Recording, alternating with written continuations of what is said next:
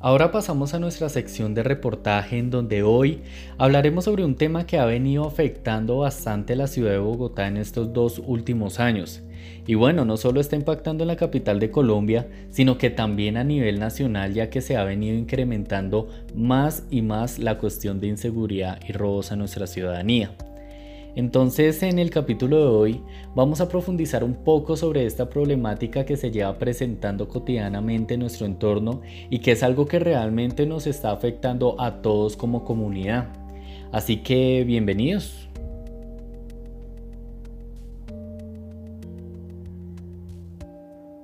¿Qué hacemos con la inseguridad? Es la pregunta que nos hemos venido planteando todos los bogotanos durante estas épocas, pese a todas las denuncias de robos y atracos que cada día ocurren en la capital.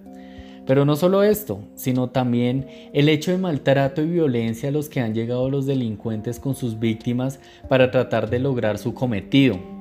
A lo largo del primer semestre de este año 2021 se han reportado más de 56 mil casos de hurto denunciados ante las autoridades, de los cuales 658 personas han fallecido en Bogotá en medio de los robos. Este año ha sido uno de los más golpeados por la delincuencia y esto se ha dado debido a varios factores. Uno de ellos es que estamos reactivando nuevamente las actividades cotidianas y por ende la gente está saliendo nuevamente a las calles después de haber estado un año entero encerrados a causa de la pandemia.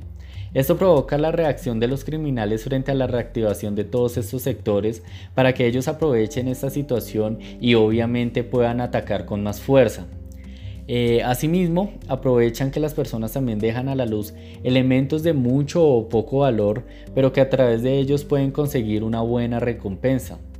Recordemos que los elementos más comunes que vienen hurtando los delincuentes son los celulares, las bicicletas, billeteras, dinero en efectivo, vehículos, entre otros. Y asimismo, la manera más frecuente es por medio de amenazas con armas de fuego o armas blancas, el famoso cosquilleo en los medios de transporte y hasta de manera digital. Escuchemos a continuación dos anécdotas de ciudadanos que han sido víctimas de hurto en este último año y que como muchos no lograron salvarse de estas modalidades.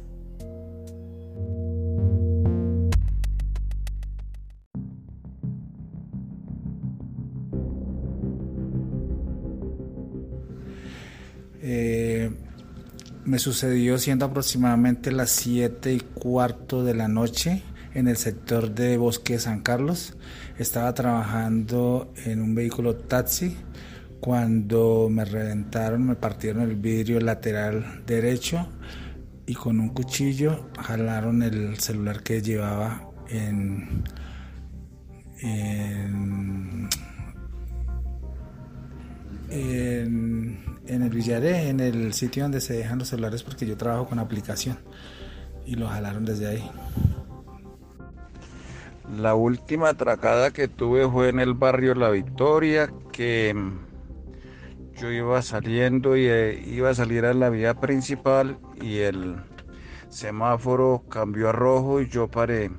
Y yo no vi a ninguna persona por ningún lado cuando no alcancé a parar en el momento cuando mm, un muchacho con una piedra como unas 3, 4 libras me rompió el vidrio y se me entró y me sacó mi celular y la plata que la tenía ahí. Cuando yo reaccioné a dar la vuelta eh, y le di la vuelta por encima donde él me, me robó, por decirlo así, y ya se me perdió con otro taxista, le dimos la vuelta y no lo encontramos. Esa fue mi atracada y, y ya.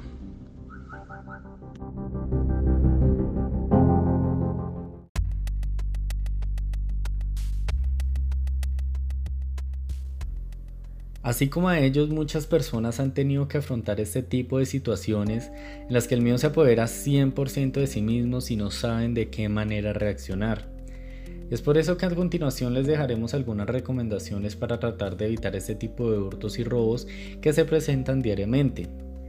No dejar a la vista elementos de valor o dispositivos como celulares, audífonos, relojes, etc. Se recomienda guardarlos en una zona que sean difíciles de visualizar. Nunca pierda de vista su bolso, mantenga siempre su cartera cerrada.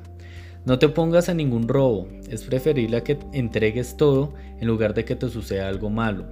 En caso de tener un vehículo, siempre dejar activada la alarma y dejarlo en un parqueadero aparentemente confiable. Déjalo con seguro y no le confías tu llave a nadie. Y en caso de tener una cicla, procura tenerle su cadena o candado de seguridad para protegerla en el lugar al que la lleves. Y es así como terminamos el reportaje del día de hoy. Recuerda siempre estar precavido y atento frente a todas las situaciones que suceden en tu entorno. Cuídate bastante y acata las medidas de seguridad dadas por las autoridades competentes. Nos vemos en una próxima y no se pierdan un nuevo capítulo de este programa. Chao, chao.